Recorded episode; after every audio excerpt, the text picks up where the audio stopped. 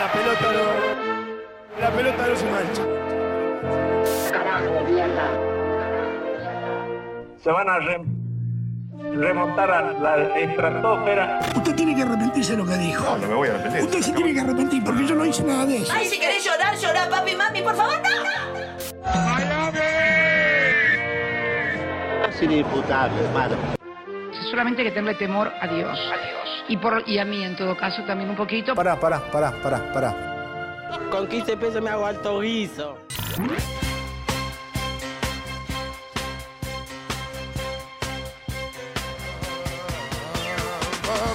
¿Cómo andan? ¿Cómo andan, papaeldos? ¿Cómo andan, papacius clays? ¿Cómo andan, esmircolapios?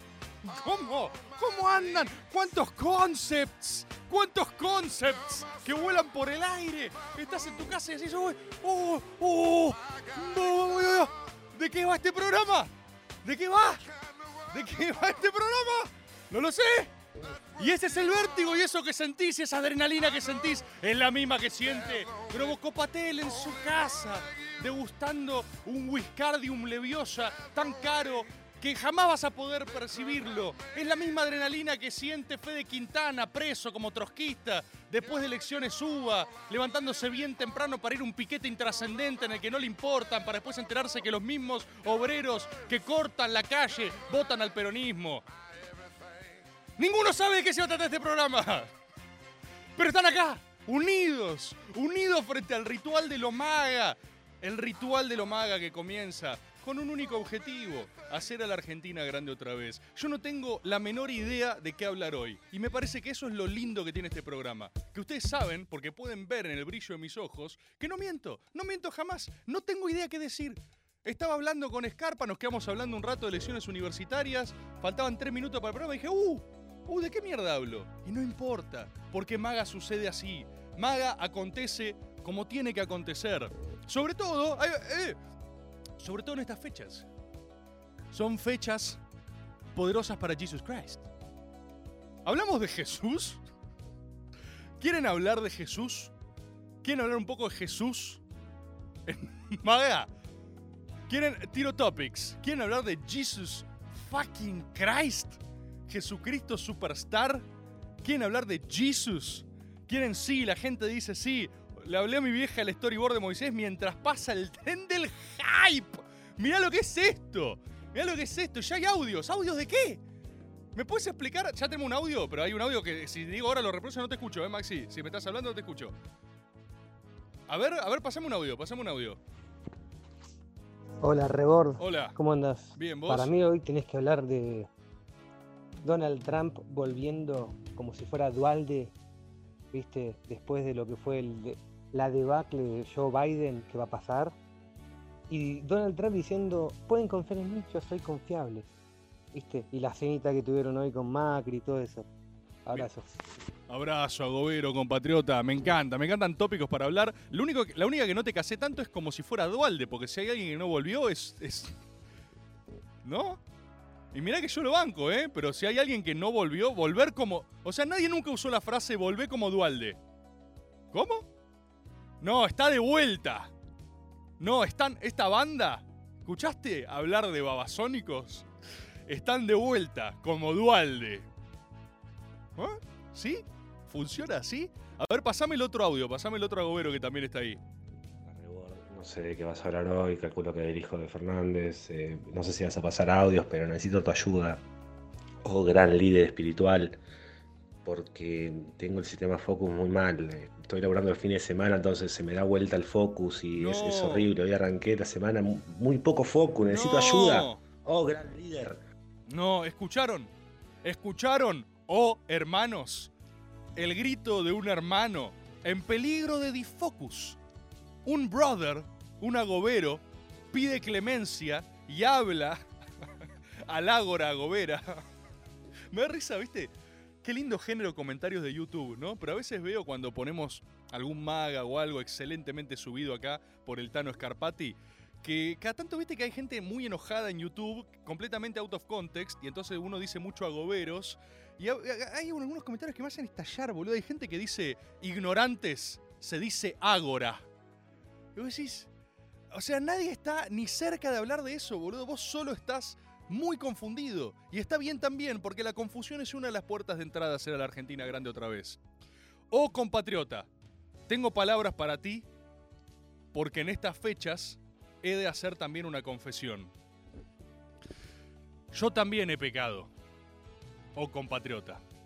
Lo sé, sé que muchos de ustedes están desilusionados en este momento, pero debo decir que a pesar de estar muy focus, yo estoy muy focus de verdad. Estoy con unos niveles de focus jamás vistos. E incluso así, yo también he pecado. Porque me está pasando que se me está adelantando el, el SOP. Me está pasando, ya saben, SOP, Sistema Oficial de Permitidos. Es lo que sucede los fines de semana, feriados, días patrios. Debo confesar, o agoberos, que se me está adelantando un poquito el SOP. Pasa que arranca el lunes, martes, miércoles, estás perfecto. Y ya jueves, viste, estás ahí en Caricia, de repente te dicen, "Eh, eh, eh", decís, oh, no, retrocede, oh convide del SOP. Retrocede, va de retro, sopero. Pero a veces entra, a veces entra. ¿Y saben por qué puedo hablar de esto así? Porque este es un espacio seguro. Este es un lugar donde todos nos encontramos y podemos hablar en confianza, no que estamos en algún tipo, no sé, de medio público. Podemos hablar así, de manera íntima. Y que, que arroje la primera piedra. Voy a citar a uno que sabe, ¿eh? En estos días. Que arroje la primera piedra aquel soldado a quien el SOP no se le haya adelantado. ¡Oh, rima! Que arroje la primera piedra. Solo nos tenemos entre nosotros y muchas veces el SOP se adelanta. Y acá el agobero hablaba del famoso caso de la inversión de SOP. ¿Qué pasa, oh hermanos míos, con aquellos que trabajan el fin de semana y se relajan en la semana? No importa, tienen que fundar su propio SOP, como un zapatismo falopa y hippie, pero de SOPs.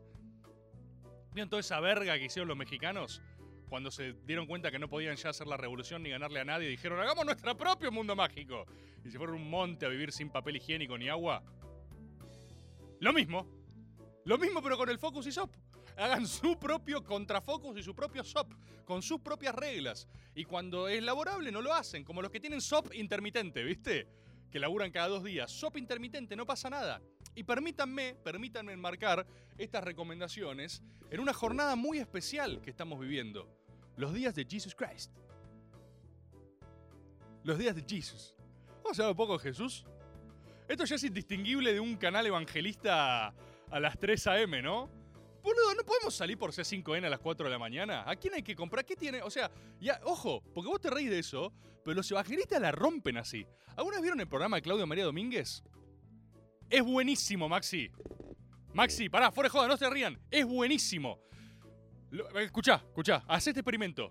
Lo pones y, y los primeros tres minutos obviamente son de risa. Los primeros tres minutos son tipo, ¿qué es esta verga? ¿Cómo puede ser? Pero de repente, Claudio te tira una, no de sabiduría, no de sabiduría, de malo. Este, este es mi análisis. Claudio María Domínguez sabe perfectamente lo que está haciendo. O sea, él sabe del componente irónico de su propio contenido y es lo suficientemente inteligente para descansarte mientras lo consumís. Y cuando yo me di cuenta de eso, dije, boludo, Claudio María Domínguez es buenísimo. Me acabo de dar cuenta que quiero un método con Claudio María Domínguez. Sería un gran método, ¿eh? Sería un gran método. Habiendo dicho eso, ¿a quién hay que puentear para pasar maga a las 4 am en C5N? Porque uno subestima esos espacios, pero de repente te empiezan a mirar una banda de drogadictos. Gente sin destino y gente sin futuro. Que son los mejores soldados objetivamente hablando. Gente muy deprimida. Gente en la B. Gente pasada de joda. Y, y, eh, ojo porque no son un público para nada despreciable. Digo, se parecen bastante a los agoberos cuando te lo pones a pensar. Así que quiero hablar de Jesús. En este maga vamos a hablar de Jesus fucking Christ. Tenemos audios de Jesús. A ver, pasemos un agobero hablando de, de nuestra palabra del Señor. Por favor, hablemos de cómo Jesús, Dios y toda esa mitología fue la precuela de todo lo que conocemos en los medios. Dragon Ball Z, Star Wars, no sé, lo que se te ocurra. Agobero me presenta un desafío el Agobero, pero sé cómo voy a responder. Toda nuestra narrativa Borges, Jorge Luis Borges, decía que todas las historias de la humanidad son en realidad solo cuatro historias. Borges decía que hay solo cuatro relatos. ¿Saben esto? Un gran ensayo. Si ustedes leyeron a Borges y leyeron sus cuentos, les recomiendo enfáticamente que lean sus ensayos, porque hay mucha ciencia y fineza en los ensayos de Borges. Es como escuchar hablar, es como escucharlo pensar a Jorge Luis. Y tiene un fabuloso ensayo al respecto de las cuatro historias. No me acuerdo cómo era el título, pero es, pero es fascinante. Tiene otro muy bueno del tiempo también. Tiene, si quieren algún día les armo un compilado de mis ensayos favoritos de Borges. El de las cuatro historias es muy interesante porque él postula en realidad que todos los relatos de la historia del hombre son en realidad solo cuatro. No los voy a poder citar de memoria, pero me parece que eran la fortaleza asediada por Troya, era el, el viaje, la Odisea, la Ilíada, ¿no? O sea, el, el enfrentarte a tu propio destino. Eh, y creo que consiguientemente el retorno de ese destino, es decir, no, Odisea, Ilíada, eh, la búsqueda de Jasón. Ahí está. Eh, la fortaleza asediada, el retorno, la, la aventura, tipo Jasón, el Bellocino, toda esa mierda, y el sacrificio del dios. El sacrificio del dios, los cuatro ciclos dicen acá, el sacrificio del dios es eh, 100% la historia de Jesús, ¿no? Es el dios sacrificado, el dios que, se, que, que redime nuestros pecados por nosotros. Y en general, en general, es una picardía el nivel de mm, bajo voltaje con el que a veces la iglesia tradicional toma eh, la, la ciencia y la sabiduría evangélica, porque son historias poderosísimas, boludo. El evangelio es poderosísimo. De verdad lo digo, ¿eh? Lo digo fuera de joda. Es más, les voy a recomendar unas lecturas. Porque hay tantas interpretaciones de Jesús y hay tantas adecuaciones de esa historia. Ya de hecho, los evangelios son en sí mismos una interpretación y son en sí mismos el producto de roscas y roscas políticas. ¿Pensaron eso alguna vez? En el medio no solo tenés traducciones defectuosas, sino tanto de una historia originaria muy poderosa, tan poderosa para hacer ecos en la eternidad hasta ahora, sino que vos después vas teniendo letra sagrada de lo que algún hijo de puta rosquero se le ocurrió negociar en el concilio de Trento, ¿entendés? Tenés a alguien que dijo, ay, poné que nació de una virgen, poné que no tenía hermanos, porque eso lo hace ver más holy, ¿viste? Eso lo hace ver más inmaculado. Jesús, Jesus fucking Christ, y les, lo pueden tomar de mí, que soy autoridad en la materia, yo soy, yo soy experto en Jesusología. Vieron que, no sé si, por ejemplo, a toda la generación sub 15 no me conoce a mí por maga, ni por el método, ni por nada. Me conocen por un video de 10 segundos en TikTok que dicen que Jesús era argentino y peronista. Y aunque no lo crean, los niños están pregonando esa palabra. Es como la cosa, la cosa más psicótica que se podría haber imaginado de cualquier cosa de la que haya dicho. Eligieron eso. Algún niño sagrado, un chosen child, vio ese video falopa que yo tengo en YouTube, y se lo googlean en YouTube, está ahí, Jesús el argentino y peronista, recortó eso y dijo, voy a esparcir esta verdad. Un niño de 12 años dijo, voy a esparcir esta ciencia. Y así comienza. Imagínense, ¿no? Esa pequeña comparación y ahora comparémoslo con una historia así de poderosa como Jesús. Y la realidad, la realidad es que Jesús estaba re fucking crazy.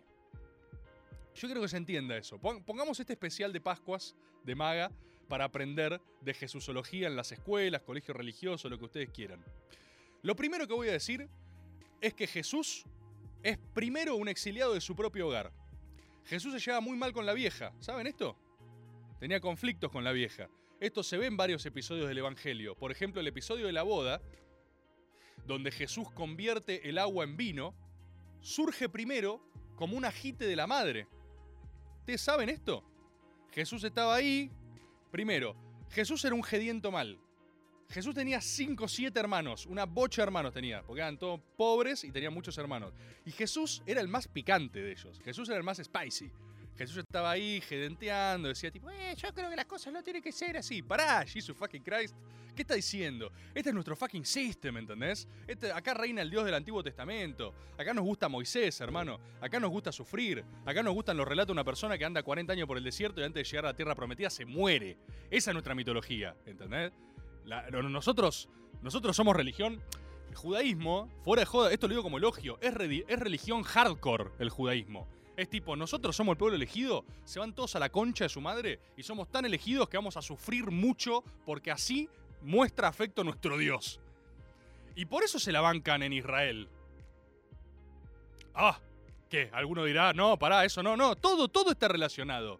La mitología empoderante del pueblo israelí, como se la banca hoy, así de militarmente, es porque ellos están fucking crazy con su Dios, ¿entendés? Son el puto pueblo elegido. Entonces, Jesus fucking Christ crece en esa casa. Crece en una casa donde están todos eh, recontra eh, ortodoxos, ordenados, tipo, mirá, Jesús, las cosas son así. Y Jesús dice, todos ustedes me chupan la pija, dice un día. Textual. De la Biblia. Todos ustedes así. Un día Jesús está en la casa, está así, y están todos, che, pará, hagamos algún ritual acá del Antiguo Testamento, ¿viste? Pim, pim, pim. Y Jesús dice, ¿sabe qué? ¿Por qué salen todos a la concha de su madre? ¿Qué? El hermanito Judas de Jesús, Jesús tenía un hermano que se llamaba Judas, ¿sabían eso? Para los que quieren ir a chequear cosas. No es solo Judas Iscariote, ¿eh? Tenía un hermano muy importante después en la construcción de la política de Jesús con Jesús ya muerto. El hermano de Jesús, Judas, ¿sí? Jesús le habrá dicho, pará, Jesús, pará, no, no. Y Jesús dijo, van todos a cagar. Y se va, Jesús se va. El primero de estos exilios de Jesús es en el desierto. Ahí es donde se es tentado, donde conoce a los demons. Y, y tiene un encuentro conceptualmente interesante con los demons, ¿eh? No es tan lineal. La vida de Jesús no es lineal. No es que él estaba elegido por Dios y está todo bien y el mal es súper malo y viene y dice, hola, soy malo, tengo cuernitos y aparece ¿viste, con una aparición con fuego. No, es complejo también. Son claroscuros. Jesús se va, tiene ahí, su peregrinación, se encuentra consigo mismo, dice voy a volver renovado, esta no es mi forma final, dice, cual Cell de Dragon Ball, y se va a reflexionar y a acceder a las máximas verdades, a la máxima ciencia en el desierto. Para con esa época ya estaba predicando Juan el Bautista, la tienen a la figura de Juan el Bautista, importantísimo Juan el Bautista. Juan el Bautista es quien anuncia el advenimiento de Jesús y es quien bautiza a Jesús. Juan el Bautista, o sea, una obviedad, Jesús era judío, no estaba bautizado. Todo lo que es el rito del bautismo era algo por fundar. Por eso es así de emblemático. Si no me equivoco, en el río Jordán es bautizado Jesús, ¿no? Lo, bautiza Juan John the Baptist, el que anunciaba que iba a llegar el profeta. Y Jesús estaba en la suya, ¿eh? Y en una de esas vueltas, en una de esas vueltas, Jesús vuelve a una boda, que estaban todos ahí repuestos, ¿viste? Y entonces vuelve y se encuentra con su mamá. Y permítanme decirles que no estaba todo Pioler Smith con su mamá. No estaba todo 10 points. ¿Me siguen? Porque Jesús volvió, ya era super spicy Jesus. El chabón ya estaba picante. Y ahora vuelve, y de repente Jesús no está picante, sino que también está medio pegado Jesús. Se empieza a hablar de Jesús.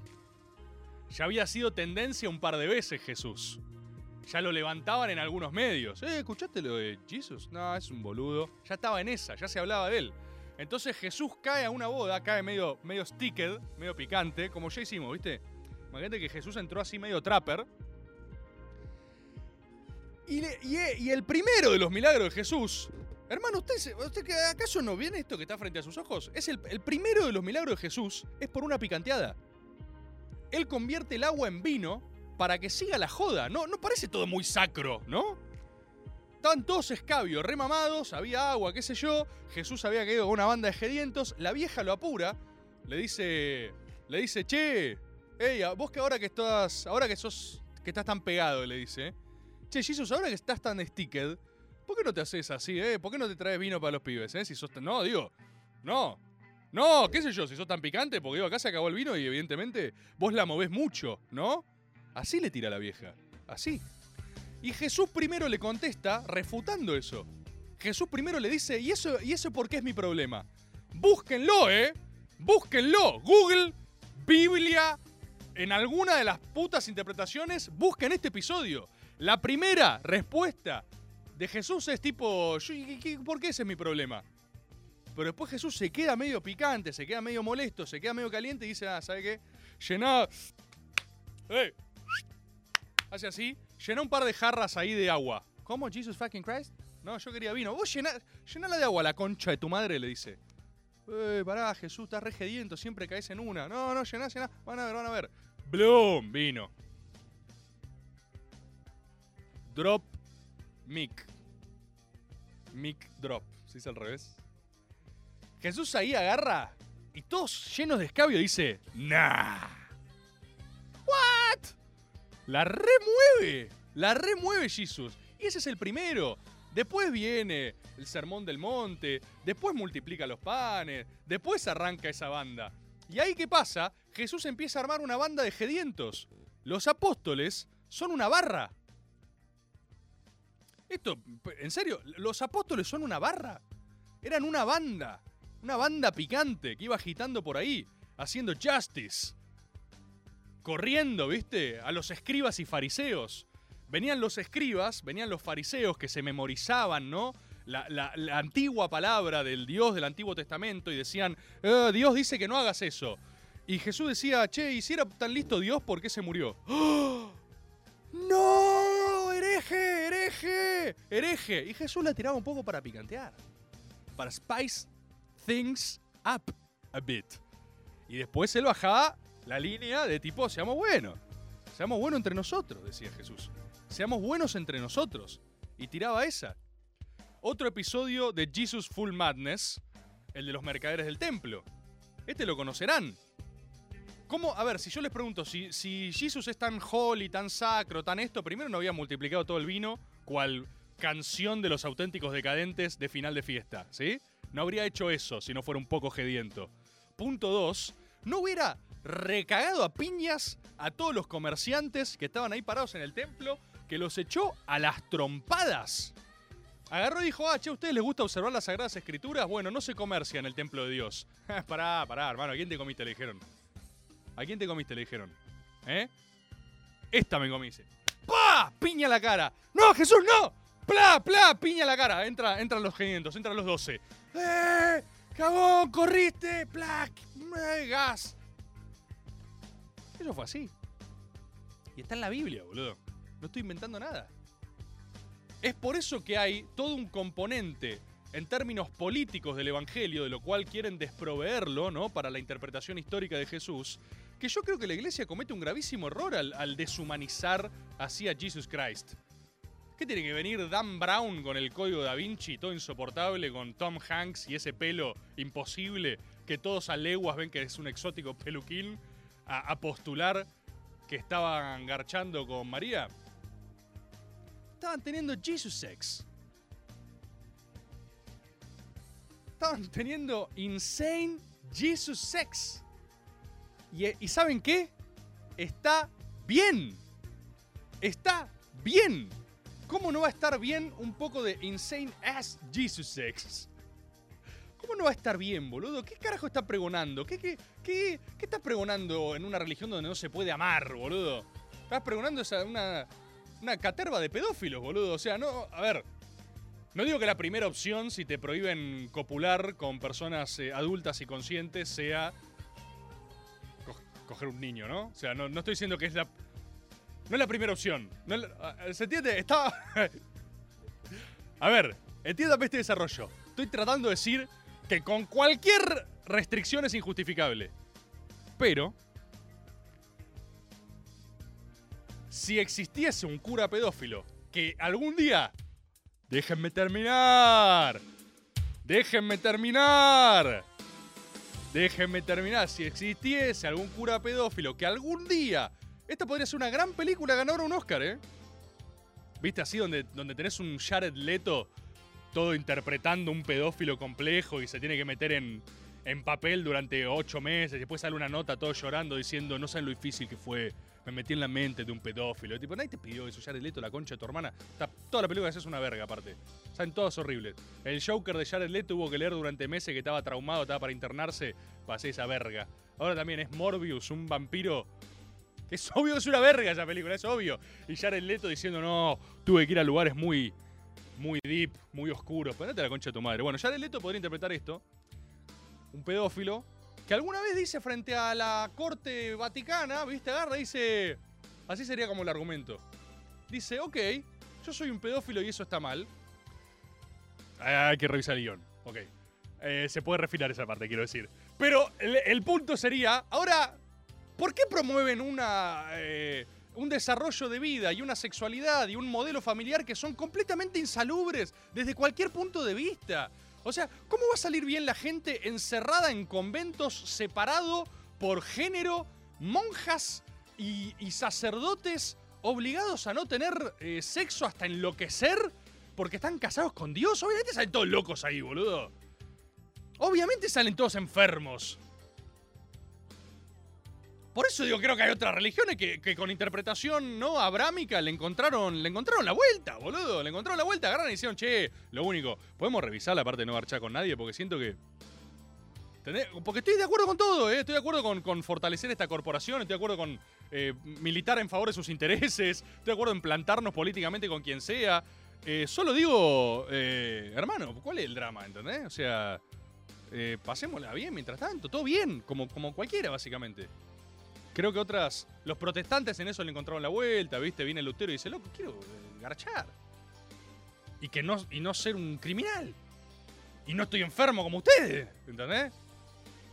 Buenas reflexiones para arrancar este maga. Vamos a hacer una tanda. Vamos a hacer una. Vamos a hacer una tanda. Por seguridad. Vamos a hacer una tanda. Vamos a hacer un. ¿Por qué no hacemos tanda para pensar? Podemos institucionalizar eso, como una tanda para pensar, para ver si quizás fue mucho, no lo sé. Vamos a pensar. Tanda para pensar y volvemos. Y escucho sus audios también.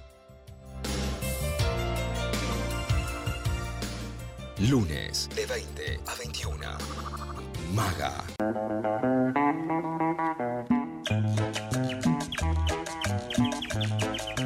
Rebore es el momento de decir que Jesús, si hubiera sido argentino, además de peronista, era amigo del Diego. Hubiera sido su San Pedro. El Diego, eh, Jesús es re maradoniano, ¿eh? O sea, eso es lo que trato de decir. Eso es lo que trato de decir en esta relectura del Evangelio. Bienvenidos a Maga, el programa acaba de empezar. ¿Sí? Si escucharon otra cosa antes, es, es un metahumano. Vieron que ahora la tecnología nunca se sabe cuándo es verdad y cuándo no. Entonces, cuando ven algo mío que no les gusta en general, ¿podemos instaurar esta fórmula? ¿Podemos tener un pacto acá entre ustedes, ustedes que son el núcleo duro real, boludo? Tengamos un pacto entre agoberos. Si algún día ven algo mío que no les gusta, les propongo una alternativa. No tienen que lidiar con las complejas ambigüedades morales de no poder idealizar a alguien en los términos en los cuales no les sea hostiles a su previo marco de creencias, ¿no? Como un adulto normal y funcional. ¡No! Les propongo una alternativa para ser inmaduros y estúpidos para siempre y felices, que es que cuando vean algo que no les guste de lo que yo haya dicho, fue un metahumano. Un metahumano lo hizo. Y, y todo esto es súper recreable, boludo. Agarran, lo ven y así, tipo, nada, claramente, ¿ves? ¿Ves como este, este no es rebord? Mirá cómo movió la ceja acá. Él nunca habla así. Y es simple. It's easy. Bienvenidos y bienvenidas a Maga, un Maga especial Pascuas, donde estamos reinterpretando la, la figura de Jesus Christ. Estamos haciendo eso. ¿Por qué no? ¿Por qué no? Es lo que, es lo que corresponde. Es lo que tenemos que hacer. Y yo creo que acá mirá cómo van saliendo conceptos, cómo van surgiendo algunas cosas. Jesús es eminentemente maradoniano. Y eso es algo de lo que quiero hablar. Jesús no es infalible. Jesús era profundamente apasionado en lo que creía y a veces se excedía. Y el chabón hace una carrera con ese nivel de pregnancia en su tiempo justamente por el grado de determinación que tuvo contra las convenciones de su época. Y este es uno de los temas que ya lo hemos tratado alguna vez en Maga, pero son estos esta estela de los mediocres que se arma, ¿no? En términos de José Ingenieros. Esta, mm, esta burocracia de lo quieto. Cada religión, cada creencia, cada política, con el tiempo va desarrollando. Probablemente el agoberismo los tenga también. El agoberismo los, los va a tener también. Y cuando surjan, habrá que combatirlos. Porque ¿qué es lo que pasa? ¿Qué es lo que pasa? De cada cosa emocionante, apasionante, que conmueva, que resida en otro, y por ende tiene valor, y de eso se trata la vida, se genera un culto. Y el culto es tan deseable como peligroso en algún término, porque el culto para poder mutar, para poder vivir, tiene que estar, valga la redundancia, vivo, tiene que estar dispuesto al cambio. Un culto que no puede resignar ninguna flexibilidad, un culto que no puede cuestionarse a sí mismo, está condenado a morir. Está condenado a morir. Y de cada culto surgen estas figuras, estos, estos pretores de lo conservador, ¿no? Esta guardia pretoriana de, de- de- lo inamovible. Y, y sucede en cada cosa, sucede en cada cosa. De Jesús ni hablar la cantidad de guardias pretorianas de lo quieto, de lo conservador, inamovible, no, cualquier cosa que salga de esto hay que quemarlo. Quema de brujas, hermano. Quememos gente con la que no estemos de acuerdo. Uno de los primeros perseguidos eran efectivamente, eh, ban- eh, eran bandas eh, que se... mm, Primero el cristianismo fue perseguido. Hasta la incorporación romana tenían que eh, camuflarse con el símbolo del ictus. El pescadito ese loco, ¿lo vieron por la multiplicación de peces? Fíjense cómo el cristianismo primitivo tomó, en vez de la imagen eclesiástica de la cruz, que tiene toda otra connotación, el primer símbolo del cristianismo primitivo fue el pez, el ictus, porque se enfocaban en el milagro y la multiplicación de Jesús. Fíjate qué interesante. ¿Y por qué eso sería un problema? Entonces, es muy, es muy loco eso, ¿no? Es muy loco cómo cada idea, cada culto va teniendo después sus cultores de lo quieto, los sacerdotes de lo inamovible. Y cuando una ideología, fe, eh, amor, lo que sea, empieza a quedarse quieto, ¿sí? Corre el riesgo de empezar a convertirse en un museo, en un mausoleo. Por eso, viste, eh, trasladémoslo a otros campos de lo ideológico, el peronismo, por ejemplo. El peronismo hoy tiene todo aún y siempre lo tiene, porque el peronismo, el peronismo nunca va a morir porque muta siempre, ¿sí? Esto es interesante, es, es la hasta ahora única ideología argentina que se ha resignado a su propia mutabilidad. Comprende que tendrá que ser que cambiarse a sí misma una y otra vez para pervivir en generaciones venideras. Esto es súper hostil para personas que tomen al peronismo como una identidad originaria en términos estrictamente doctrinarios y ortodoxos, que lo tiene también. Yo no estoy diciendo que el peronismo no tenga doctrina, que el peronismo no tenga bases, pero justamente la doctrina prevé su propia condición de mutabilidad al interior de sus principios y valores inmutables. Y esto es lo que ha hecho a lo largo de la historia. Y por cada, por cada peronismo que mutó, existió una vanguardia conservadora que dijo, no, esto ya no, esto no es peronismo. Esto no es peronismo, esto no es peronismo, esto no es peronismo. Yo creo que el peronismo necesita de ambos, necesita de ese movimiento, necesita de ese cuestionamiento interno y externo para crecer. Es lo mismo que pasa con Jesús. ¿Cómo no va a ser argentino y peronista? ¿Me entienden lo que digo? ¿Me entienden lo que digo? Las bases y condiciones estaban ahí. El tipo generó un movimiento plástico, móvil, de reinterpretación de su propia religión. El tipo agarra y frente a una estructura religiosa ya enquilosada, escribas y fariseos eran los que recitaban de memoria la Torá, de memoria, Jesús empieza a cuestionar y empieza a agarrar y decir, ¿de qué nos sirve recitar de memoria en vez de una plástica que nos sirva para vivir? Yo quiero un manual de conducta, quiero un sistema de principios, no quiero letra estéril, letra muerta. Y yo creo que por eso, por eso, por eso, el Nuevo Testamento tiene tantas de estas cosas tan contradictorias e interesantes. Tiene tantas de las... Hay parábolas de Jesús que te hacen sentir raro, boludo. Parábolas de Jesús que te hacen sentir raro. Hablemos del becerro, del becerro. Ubican, ubican el si uno tiene 100 ovejas y una se le desvía, ¿qué hace el buen pastor? ¿Se queda con las 99 o va a buscar a la oveja descarriada, viste? Jesús propone un problema lógico, operativo, pragmático, matemático. Jesús te dice, vos sos un pastor, tenés 100, se te va una. Cualquier criterio racional, ¿no? En términos de racional económico, dirían, bueno, ya fue, ¿qué es eso? Se fue una. Tengo que resguardar las 99, porque acá está mi futuro, acá, acá donde se me juega todo. Y Jesús dice, la Pigersmith, dice. Jesús dice, el buen pastor se va con la, con la oveja descarriada. Vos decís, ¿qué? ¿Cómo? Deja las 99 y se va con la oveja descarriada y la vuelve a traer al rebaño. Y vos decís, ¿esto qué significa, Jesús? What does it mean? Por eso la gente flasheaba con Jesús. Porque había componentes retóricos y narrativos que agarrabas y decías, esto no me cierra del todo. ¿Qué onda? ¿Qué me está tratando de decir Jesus Christ? Yo soy tonto, él es tonto. Yo estoy confundido, todos estamos confundidos. ¿Todo el maldito sistema está mal? Tiene otra, tiene otra. Creo que es sobre el final del Evangelio. ¿De quién era? ¿De Lucas? No me va a salir, pero ya me lo, me, me van a poder soplar en el chat. Que es la de. Es la misma, es una analogía de esto de la oveja. Y es con el hermano. Es con el hermano descarriado. Es una familia que tiene un negocio familiar. Hay un hermano que se queda. Hay un hermano que se queda. Y hay un hermano eh, medio lumpen que quiere ser un rockstar, que la quiere pegar afuera, que quiere ser un artista, un cantante de rock, que le dice, padre, yo voy a perseguir mi fucking essence, voy a hacer un, viste, voy a rockear forever, y se va. Y el otro hermano se queda bancando el negocio familiar, agarra y dice, dale, listo, se te fue tu hermano, qué sé yo. Ahora, cuando vuelve el hermano, el otro hermano, el que se fue, esto está relatado con un nivel de crudeza el padre le propina un abrazo como no le dio nunca al hijo que se quedó.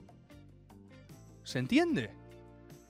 Y no termina ahí este, este capítulo, sino que esta, esta, este, este párrafo termina con un cuestionamiento del hermano que se quedó. El hermano que se quedó le dice, padre, ¿qué onda? La concha de tu reputa hermana. Se lo dice en otras palabras, pero le dice eso. Entra el hermano, viene así todo rockero, pelo largo, le dan de comer, ponen los mejores platos, no había un mango y dice, no, pero que vino tu hermano, que eso es un ratón. Dice, pero concha tu hermana a mí no me deja comer nunca. Ah, callate, pa, le pega un churrasco. El hermano come, pen, pen, pen. ¿Y cómo te está yendo? No, estoy resintiendo mi essence. Saqué un disco. Hermano es un fracasado, todos pueden verlo, ¿entendés? O sea, no, saqué un, dis- un discoldrio mal, la estoy rompiendo toda. Bueno, de una. Y el padre está, está enamorado, se le van los ojos, tiene los ojos llenos de lágrimas. Y el hermano lo va. Acá dice: Tengo una banda indie farrelista. Quiero reivindicar a Farrelista que antes tiró un comentario que me quebró en la tanda, que fue Lutero poniendo Instagram de la monjita. Me rompiste, Farrelista, me rompiste. Mereces un ascenso a ciudadanía VIP. No sé si lo puede tramitar Scarpa acá detrás de cámaras. Pero Farrelista, urgente ciudadano VIP, ¿eh? Cuestión, el capítulo termina con el hermano que se quedó cuestionando al viejo, diciéndole, ¿qué onda? ¿Y saben qué? Ustedes dirán, bueno, no, no, no puedo imaginar qué le va a decir el padre, porque calculo que tendrá una respuesta. ¿Y saben qué es lo más hermoso del Evangelio? Que no tiene respuesta. No tiene respuesta. Porque la vida es, la vida es injusta, la vida es rara. Lo mejor que podemos hacer es intentar amarnos de la mejor manera posible. E intentar dar todo de nosotros cuando entendemos que alguien puede necesitarlo.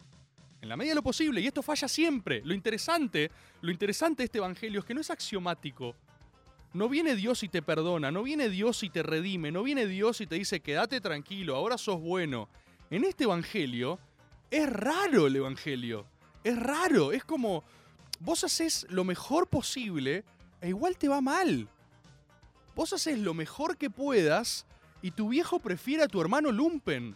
Y vos sabés que lo prefiere, y tu hermano Lumpen sabe que lo prefiere, y tu viejo sabe que lo prefiere, y el amor no se mendiga, y el amor no se, no se exige, no es reclamable, y solo o lo ejerces o no lo ejerces, y lo mejor que puedes hacer es no envidiar a tu vecino y amarlo vos también, y tratar de en la medida de lo posible vivir la mejor vida que puedas, eh, rodeándote de la gente que te sea recíproca con ese amor que tenés para dar. Pero no hay fórmulas claras, no hay fórmulas axiomáticas, lineales, y por eso es tan hermoso. Tengo algunas recomendaciones para hacerles si les interesa este especial de Pascuas. Además, ¿saben por qué quiero hacer esta- estas recomendaciones? Porque arrancamos hablando del- de gente con problemas con su focus. Así llegamos a hablar de Jesús. En un programa donde no sabemos de qué hablar. Así hablamos de Jesús. Gente con problemas de focus.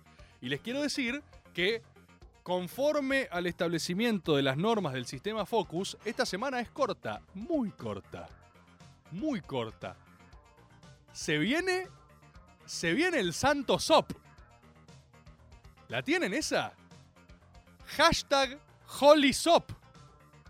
¿La tienen esa o no la tienen esa? ¿Vienen, eh, vi- ¿Vieron venir el Santo Sop? Holy Sop se viene, ¿eh? La quedo, hermano, no puedo soportar más Sop, dice Nabucodonosor. Gran nombre. Hay mucha gente pasada sobre SOP, ¿eh? Yo te digo unos fines que llego al límite. Estoy. Pero para llegar al SOP, estoy, estoy, estoy llegando con lo justo al SOP, ¿eh? Les quiero confesar. Y se viene el Holy SOP, hermano, ¿eh? El miércoles a la noche ya. Cuando estemos en par en la mano, ya arranca el Holy SOP. Para que es una idea. Miércoles de par en la mano arranca Holy SOP. Y ahí ya arrancó. Y hay que aguantar el Holy SOP. Jesús inauguró uno de los primeros SOPs. Fíjense esta estructura. Pará, perdón, eh. Perdón, perdón. Fíjense esta estructura. Vía Crucis. ¿Eh? La pasión. Focus. No, acompáñenme. No, no, pará. No saquen los pies del plato. Pará que tengo algo. Aguántenme. Pará, pará, pará. Pará. No se apuren. Vamos. Vía Crucis. Cruz en la espalda. ¿Qué es eso? Eso es piernas. Eso es día de piernas. Está haciendo eh, push-ups. Focus, vamos, vamos. Jesús diciendo, vamos, vamos, vamos. Vienen uno a verduguear, eh. Ponete esta corona de espinas. Pla. ¿Sabe qué? Focus. Corona de espinas. Pla. Más piernas, más leg day. Más leg day con la cruz. ¿Vieron los Righteous Gemstones? Gran serie de Danny McBride. Mírenla en HBO. Hay una escena ahí con la cruz. Gran serie, mírenla, graciosísima. Me encanta Annie McBride. Pla, focus, Jesús, vamos, vamos, vamos a darle, vamos a entrarle, vamos a entrarle, vamos a entrarle. Focus, focus, focus, focus, focus. A la semana, Jesús la queda. Plimi. Arranca el SOP. Es una metáfora. Es una metáfora. Jesús está literalmente muerto por tres días. Modo SOP. Full SOP. No hay más SOP que eso. O sea, hizo el máximo SOP. Hizo el SOP total que es... eh, eh, morir, ¿sí? O sea, la quedó de SOP. Full SOP. ¿Sí? Dale tanda, Pierre, acá. No, no hay tanda. No. Ya no hay más tanda, ¿eh? De acá vamos hasta el final. Full SOP la queda. Pero ¿qué pasa después? Al tercer día resucita. ¡Al tercer día resucita! Explícame, si no es sistema Focus, ¿por qué resucita? Es una metáfora del SOP. Es una metáfora del SOP. Si esto no fuese sistema Focus, no hubiera resucitado. Esto ha sido... Tiene verdad, dice Ramiro Guerrero. Hay algunos que gritan. Sí, no, miente. No sé si cierra tanto. Si él no resucitaba, solo era una, una historia, una anécdota histórica, bíblica, tipo, wow. Claro, otro profeta que murió, Moisés, claro, otro profeta. No, hermano. Jesús inauguró el sistema Focus. Y Jesús inauguró el sistema Focus. Por eso, no es casual, no son casuales los días que estamos atravesando, hermano. Queridos compatriotas, queridos agoberos, este es el mensaje de Jesús. Al menos uno. No digo que todos, tiene otros muy hermosos, hablamos de esos antes también. Tratamos de esos temas hermosísimos que a mí me apasionan, me vuelven loco, de verdad me vuelven loco. Pero uno de sus legados, uno de sus legados, es el SOP. Y es el sistema Focus. Entonces, lo que viene en estos días, y les pido que se agarren para lo que viene, se viene el Holy SOP. Se viene el Holy SOP. Scarpa acá no puede más. Scarpa está dejando todo. Scarpa no puede más este programa. No puede más. ¿Pues ¿Saben por qué no puede más? Porque su, su cuerpo está vibrando de verdades en este momento. Y yo lo vi al Tano Scarpati en SOP, ¿eh? Yo lo... yo lo vi al Tano Scarpati en SOP. No es un SOP ligero, ¿eh? El Tano, el Tano Scarpati vete full SOP. Dice verdades, todo, ¿eh? Se pone picante la cosa. Se pone, se pone spicy. Y se viene el Holy Sop. Se viene el Holy Sop. Así que les digo, gente, tenemos tres días en este sistema Focus, en esta religión agobera. Tenemos tres días para máxima concentración. Yo lo que les pido es que hoy, mañana, miércoles, durante la mayor parte del día, rescátense. Vamos, tenemos tres días, vamos a llegar, tenemos que llegar al Holy Sop. Tenemos tres días para estar bien focus. Vayan al gimnasio, corran, chiven un poco, larguen todo lo que juntaron estos días. ¿sí? Hay que llegar. Instruyanse, lean, hagan ciencia. Tipo, hagan, pongan tubo de ensayo en su casa y hagan experimentos, hagan ciencia, hagan, hagan progresar a la humanidad. Esta es la consigna. Hagan progresar a la humanidad lo más posible por tres días, ¿sí? Por tres días. Y el miércoles a la noche arranca el Holy Sop. Yo sigo igual, ¿eh? Yo sigo. Voy a tener que grabar método, vamos a tener caricias. Voy a hacerlos como pueda porque vamos a estar en Holy Sop. Vamos a, estar en Holy Sop. Y ahí mm, renaceremos la semana que sigue. Renaceremos la semana que sigue. Renaceremos a lunes. Como el politólogo de Maga. ¿Cómo estás, amigo? Método con Jesús propone. Ese sería el método final. Un método completamente loco hablando solo y hablo con la presencia de Jesús. ¿Se entiende? Todos me dicen, eh, hacete método con vos mismo. Y yo digo, está bien, entiendo el chiste. Eso lo hizo el Diego, es el number one. Pero ¿saben qué sería de verdad un método? Método hablando solo, no conmigo mismo. Método hablando con Jesús. Y, y no estoy diciendo que yo lo mantengo en hilo como en maga, ¿eh? Estoy diciendo que cuando habla Jesús, habla Jesús, ¿eh? Y ahí los quiero ver viendo ese método. O sea, quiero ver, quiero, quiero verlos en vivo manteniendo la- el stream cuando la cámara ponche a Jesús. Y aparte Jesús habla largo, obviamente. Entonces vamos a tener unos sólidos 10, 12 minutos de Jesús antes de que yo intervenga. Entonces, en ese método, que es el método final, es el método del el epítome de la locura. Ese es cuando ya me retiro. Con ese me retiro, con ese estoy hecho. hice todo el impacto que quería generar en la cultura argentina, en mi generación, en todo esto. Método que el método dure cinco horas. Eh, hablar así y después plano a Jesús, vemos qué tiene para decir y seguimos. Estimadísimos compatriotas, estamos llegando al final de esta máxima advertencia que es este Santo Maga. Santo Maga, Holy Maga. Hablamos de las enseñanzas de Jesus Christ y nos preparamos para el Santo Sop que se viene. Santo Sop. ¿Tenemos audios, Maxi? ¿Tenemos? A ver, eh, a ver eh, si, si esparcen la palabra del Señor. Yo no quiero decir nada, pero Jesús sigue entre nosotros y se llama Juan Grabois. Es muy, es muy Jesus, eh, Juangra, ¿eh? Hay que reconocerlo. Hay que reconocerlo. Y además es, es igual de disruptivo que Jesus. Esto, ¿vieron? Como siempre, claro. eh, como siempre, claro. Porque acá todos apenas dicen a alguien que no les cae bien, todos arrancan. "Eh, eh, la baba. No, boludo, estúpido, vos sos la baba. ¿Ven? Ahí ya tenemos nuestros fariseos. Surge la baba como concepto plástico, como verdad y ciencia. Y de repente vienen, ¿no? Los escribas y fariseos, y es tipo, baba es lo que no te gusta. No, boludo, baba no es lo que no te gusta. Yo de Grabois puedo decir muchas cosas, pero la última que quería es que es baba. Grabois está re loco. No sé, se junta a hablar con el tipo que metió en cana por apedrear el despacho de Cristina. ¡Es, es la oveja! ¡Claro, boludo, es la oveja! ¡Es Jesús! Hay un lumpen apedreando el despacho de Cristina y él va y se junta porque es la oveja. Es un buen método, Grabois también, ¿eh? Me hacían acordar acá, pará, bancamos cachito, me hacían, me hacían acordar acá en el chat que iba a dar recomendaciones para el Holy Sop. Vamos a ver cuál es su estado de lectura que pueden llegar a tener.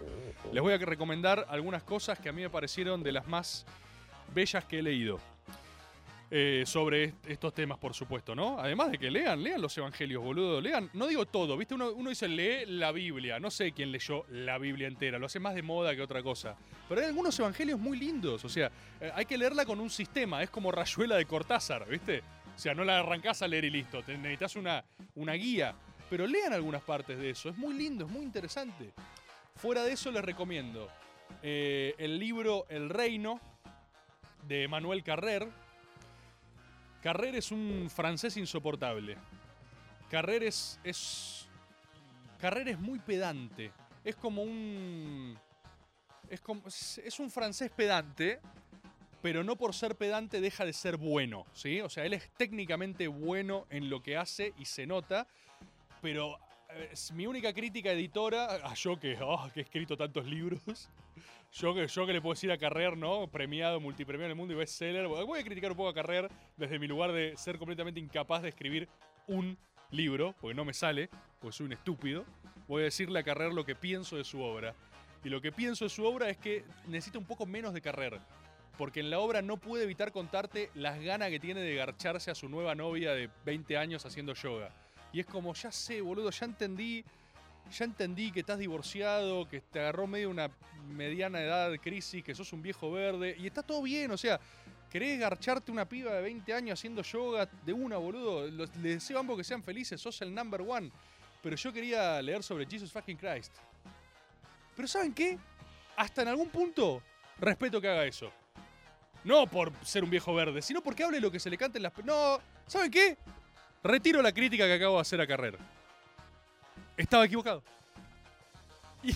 Y, de eso se trata Jesús. En la cabina me hacen así, me dicen, lo perdió. He lost it, dicen. Ya lo perdimos, está del otro lado. Maxi me hace, ya está. Listo. Maxi soltó los controles, dijo, ya fue acá lo que quiera. Eh, miren este pequeño ejercicio de cristiandad que les doy. Me acabo de dar cuenta de está equivocado. Y lo reconozco frente a ustedes. He pecado, me equivoqué, no debería haber criticado a Carrera. Debería haberme bancado lo que me gusta y debería haberles dicho, está buenísimo el reino, que es lo que pienso de verdad. Y me quise hacer un poco lo interesante. Y no lo soy. No lo, no lo soy. No lo soy. No lo soy. El libro está bueno, me gustó, nada más, punto. Ahí podría terminar el programa, ¿entienden? ¿Entienden la ficción en la que vivimos? ¿Entienden que nada tiene sentido? ¿Qué es este programa, boludo? ¿Qué mierda es este programa? ¿Por qué estoy yo hablando acá en Radio Nacional y me pagan por hacer esto con sus impuestos? Y acá hay mil, casi 1300 personas mirando. ¿Por qué me estás mirando? ¿Qué haces vos acá? ¿Qué significa todo esto? Algunas de esas cosas pueden responder en el libro El Reino de Carrer, librazo. Y después algo que creo que, yo no sé si este no es mi libro favorito, creo que es uno de los pocos libros con, el que lloré. O sea, lo, lo miré, o sea, leí ese libro y se me caían las lágrimas, lloraba leyéndolo, porque estaba profundamente conmovido. Y es eh, El Evangelio según Jesucristo de Saramago. No sé si alguno de ustedes lo leyó ahí en el chat. Si lee, es que es un librazo, es una, ese, ese libro. ¿qué, ¿Qué daría por producir algo así? ¿Qué daría? Yo lo leí, yo lo leí. ¿Qué daría? ¿Qué cosa, no? ¿Qué cosa? En serio, quiero abrirles un poco mi corazón en estos últimos dos minutos, pero ¿cómo me apasiona la idea de la gran obra, no? La idea de, de verdad. Yo voy y vengo con lo que más me interesa en la vida. He cambiado de opinión, de posición, de ideas. He cambiado de prácticamente todo. De las mayores cosas con las que arranqué con una opinión juiciosa y cambié mi opinión son las cosas que hoy más banco. Porque también soy un converso. Yo soy un converso como. como coso. Eh, ay, se me fue el nombre de ahora, el que hice el storyboard, todo, el que ve a Jesús en el desierto y lo ciegan. Por favor, alguien dígamelo que se me hizo una laguna. Eh, ay, se me fue. Se me fue, se me fue. Pablo de Tarso, ay, gracias, por favor. ¿Cómo está empezando, viste, mucho Holy Sop, boludo? Pablo de Tarso. Eh, yo de las mayores cosas que banco, por ejemplo, yo no bancaba al Papa. Yo cuando era cuando lo nombraron Papa, al Papa Francisco, yo era medio trosco, era medio teen, medio adolescente, estaba como, eh, esto, eh", me quise hacer así, el crítico. Y el Papa es lo más grande que hay, es argentino, ¿cómo pude no bancar al Papa, viste? He cambiado tanto de opinión con cosas tan trascendentales, he aprendido. Y me parece muy lindo eso, porque ¿qué valor tiene tener un pensamiento estático del cual nunca nada pasa nada? Solo sos un sacerdote de lo quieto. Sos un sacerdote de lo quieto. Yo me enorgullezco de cambiar. Bien por las personas que la vieron de entrada igual, ¿eh? Tampoco les disminuyo eso. Hay personas que han tenido la fortuna de crecer en un lugar donde los han orientado más también. Hay otros que nos hicimos más a los tumbos viendo qué nos gustaba, qué no, qué entendíamos. Felicitaciones a ellos, pero son, yo, mi, mi- mi- mi experiencia es otra. Y hay veces que lo que más me conmueve es la idea de la, de la gran obra, ¿no? Hacer algo que por sí mismo tenga la capacidad de perdurar en el tiempo, que haga ecos en la eternidad. Y escribir algo, ¿viste? Por eso, por eso me cuesta tanto escribir, por eso el náucrato no lo puedo hacer, por eso no puedo hacer mi náucrato. Porque tiene unos condimentos ahí que no, no, lo, no lo suelto, no lo largo. Y creo que atenta contra su propia ejecución. Pero vos de repente lees el Evangelio según Jesucristo de Saramago y decís, claro. Y claro, eh, esto es esto. Se puede, es esto, esto, es el, hay, hay gente que hace esto, boludo. Hay gente que hace esto. Hay gente que hace esto, boludo. Hay gente que hace algo que vale la pena. Hay gente que genera algo perfecto, algo que. algo sin fisuras, una obra maestra. Hay algo que ya eso, eso, eso justifica una vida. O sea, si vos producís eso, producís una obra inmortal, ya está. Lo que daría por producir una obra inmortal, ¿viste? Por, por, por, por haber concretizado en, algo, algo imperecedero, ¿no? Queridos compatriotas, gracias por haber estado en este Santo Maga, Holy Maga, donde primó la linealidad narrativa, donde como siempre esto es una sesión de jazz. Esto es jazz. Esto es jazz. Cuando vos vas a ver jazz, no sabés qué van a tocar. Cuando vos ves un video de Anderson Pack, todo sexy, ah, con su voz rasposa, ah, así, y el chaval empieza, ah, y empieza a tocar y decís, wow, Anderson Pack, ¿para dónde vas a ir? Oh, maldición, Anderson Pack, where are you going? Así. Y eso es maga, boludo, eso es maga. Vos ponchás maga y arranca y no sabes para dónde termina. Y por eso lo aman, hijos de remil puta. Y antes le estaba preguntando por qué estaban acá. Por eso están acá. Por eso están acá. Por eso están acá, hijos de puta. Nos vemos el lunes que viene.